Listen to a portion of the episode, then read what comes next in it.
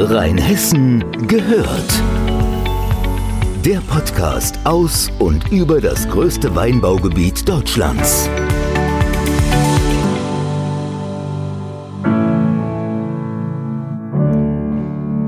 Ich bin Volker Pietsch. Nach Mainz gehört gibt es nun auch einen Podcast für das Land rund um Mainz, und zwar die Region Rheinhessen.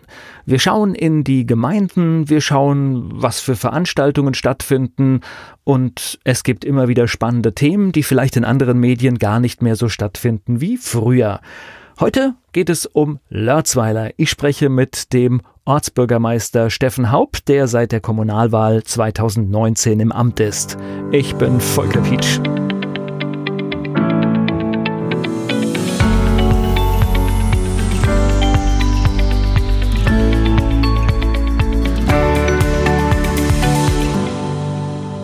Stefan Haupt ist bei mir hier zu Gast. Äh, in diesem Jahr Bürgermeister in Lörzweiler geworden. Was hat sich in deinem Leben verändert? Oh, es hat sich jede Menge verändert. Mein Leben ist wieder ein wenig spannender geworden. Du hast dich entschieden zu kandidieren. Wann, wann ist das passiert? Im Laufe des Jahres? Das ist im Laufe des Jahres passiert. Ähm, Im Herbst 2018 äh, bin ich offiziell von der CDU in Lörzweiler als Kandidat gewählt worden und seitdem war ich dann eben im Wahlkampf. Und was verändert sich konkret im Leben? Das heißt wahrscheinlich ein riesen Zeiteinsatz? Ja, es ist schon mit dem ganz massiven Zeiteinsatz gekoppelt, das ist schon klar. Da ich ja auch Vollzeit arbeiten gehe in der Kellerei, gab es schon im Vorfeld mit meinem Arbeitgeber eine Übereinkunft, dass ich dann an drei halben Tagen in der Woche freigestellt werde, falls ich die Wahl gewinnen sollte, dass ich dann die Sache auch mit dem entsprechenden Zeitbudget dann begleiten kann. Du bist ja in Lörzweiler auch durch das Weingut schon, schon bekannt und auch durch deine ehrenamtliche Aktivität. Hat sich das dann nochmal gesteigert, dass man im Ort anders wahrgenommen wird, dass man quasi noch, noch präsenter und bekannter ist? Ich weiß nicht, ob, ob ich jetzt noch präsenter und bekannter bin. Ich kann nur sagen, dass durch die ehrenamtliche Tätigkeit vorher vieles einfacher ist in diesem Job, weil ich in vielen Dingen eben schon seit Jahren zu Hause bin. Wie sieht's aus in Lörzweiler? Was sind für dich so die Themen, die du gerne anpacken möchtest? Also eines der größten Themen, die die Lörzweiler momentan umtreibt, ist natürlich der Verkehr. Äh, durch die Sperrung der Straße durch Haxheim läuft eben durch Lörzweiler, rollt eine ganz große Verkehrskarawane. Und wir haben jetzt gerade vor zwei Wochen hier Verkehrsschau gehabt, bei der wir das LBM zu Gast hatten. Die Polizei, die Verbandsgemeinde von der Kreisverwaltung waren Vertreter da. Und die Chance haben wir als Ver Verwaltung und auch die Fraktionsvorsitzenden hatte ich dazu eingeladen, weil ich der Meinung war, dass es ein sehr wichtiges Thema ist das haben wir gemeinsam genutzt, um ganz, ganz viele hoffentlich Verbesserungen für unseren Ort zu erreichen. Wobei die Verkehrssituation in Lörzweiler, also in, in vielen Gemeinden, gerade in der Verbandsgemeinde Bodenheim, wirklich sehr dramatisch gerade ist, weil sehr viel Verkehr wirklich durchfließt durch den Ort.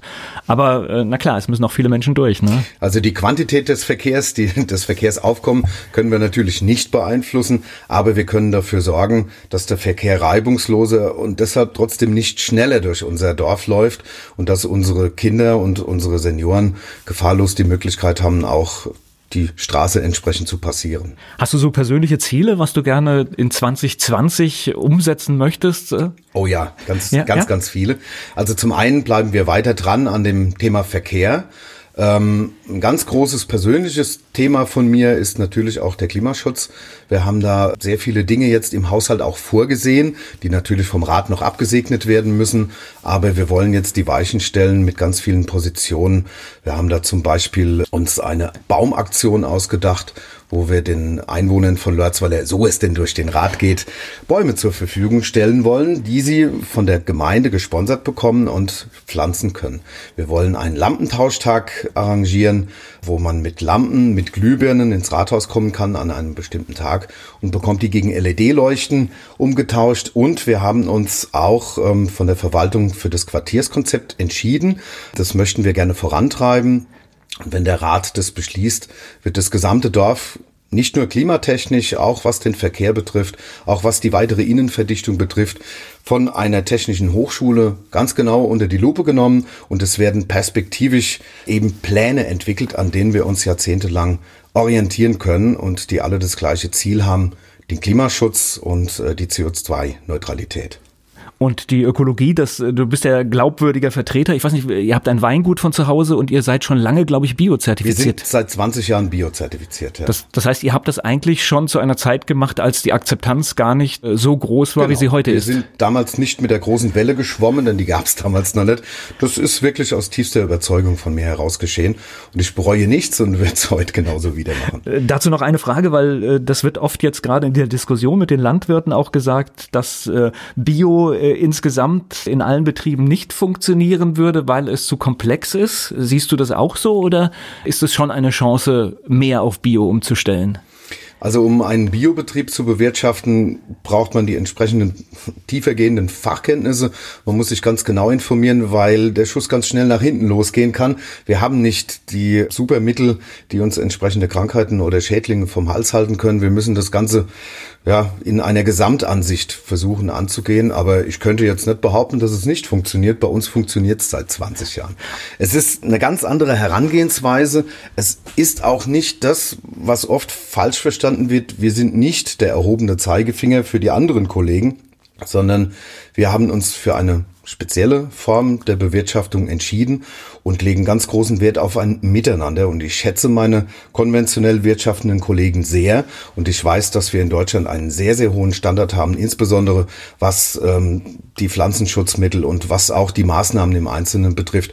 Da können wir uns in der Welt wirklich sehen lassen. Aber Bio ist für mich äh, tatsächlich auch, äh, äh, erstmal ist es eine Entscheidung. Es geht gar nicht mal darum, ob das bessere Lebensmittel dort entsteht oder nicht. Das, das, das ist für mich zweitrangig, sondern ich entscheide mich, wenn ich ein Bioprodukt kaufe, ganz bewusst dafür, dass ich äh, die, die Art, wie erzeugt wird, unterstützen möchte und das auch mit einem Mehrpreis. Ja, es ist extensive Landwirtschaft. Der Fokus liegt nicht auf der Erzeugung von Mengen, sondern der Fokus liegt ganz klar darauf, dass man versucht, diesen ja, ökologischen Kreislauf intakt, möglichst intakt zu halten. Natürlich, wir haben ein Weingut, das ist auch eine Monokultur, da sitzt eine Rebe neben der anderen. Und natürlich kann ich auch die Emissionen von oben nicht abschirmen. Ich kann meine Weinberge nicht abdecken, um das, was da vom Himmel auf uns herunterregnet, äh, abzuhalten. Die äußeren Umwelteinflüsse kann ich nicht beeinflussen, aber es gibt sehr, sehr viele Dinge, die Erhaltung des Bodenlebens, darauf achten, dass die Wasserqualität unter uns so bleibt, wie sie gehört. Und das ist eben der Hauptschwerpunkt bei Bio und unterm Strich natürlich die Erzeugung eines hochwertigen Lebensmittels und oder Genussmittels. Und du hast schon erfolgreich auch die Übergabe an die nächste Generation in die Wege geleitet, ne? Ja. Also im Verlauf des Wahlkampfs wurden auch sehr viele Fragen an mich herangetragen. Ähm, wenn du wirklich gewählt werden würdest, wie willst du denn das zeitlich schaffen? Du gehst Vollzeit arbeiten, machst nebenher ein Weingut und äh, möchtest dann noch ähm, Bürgermeister sein.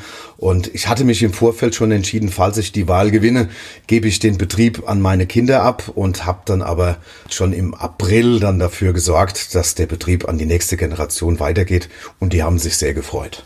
Wie war das bei dir am Wahlabend? Du hast ja sehr knapp gewonnen. Das war ein, war ein sehr knapper Treffer äh, mit, mit, mit zehn Allerdings, Stimmen, glaube ich. Ja, zehn äh, Stimmen. Das heißt, man zittert den ganzen Abend? Nein. Nein? Ich habe genau. Ach stimmt, es geht ja schneller. Äh, ja. ich habe genau fünf Minuten lang gezittert.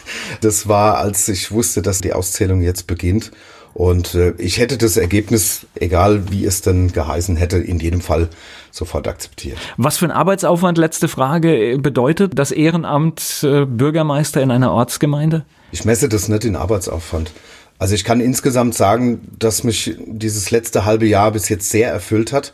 Was ich unglaublich gerne mache, ist eben, wenn, wenn Bürger zu mir in die Sprechstunde kommen, davon berichten, dass sie in dem einen oder anderen Bereich ein Problem haben und das zusammen vielleicht mit der Verwaltung in Bodenheim lösen kann. Das erfüllt. Das ist also wirklich eine tolle Sache und auch perspektivisch die Möglichkeit zu haben, für unser Dorf auf lange Sicht etwas bewegen zu können, das sind meine Motivationen. Aber in Arbeitsaufwand bemesse ich das.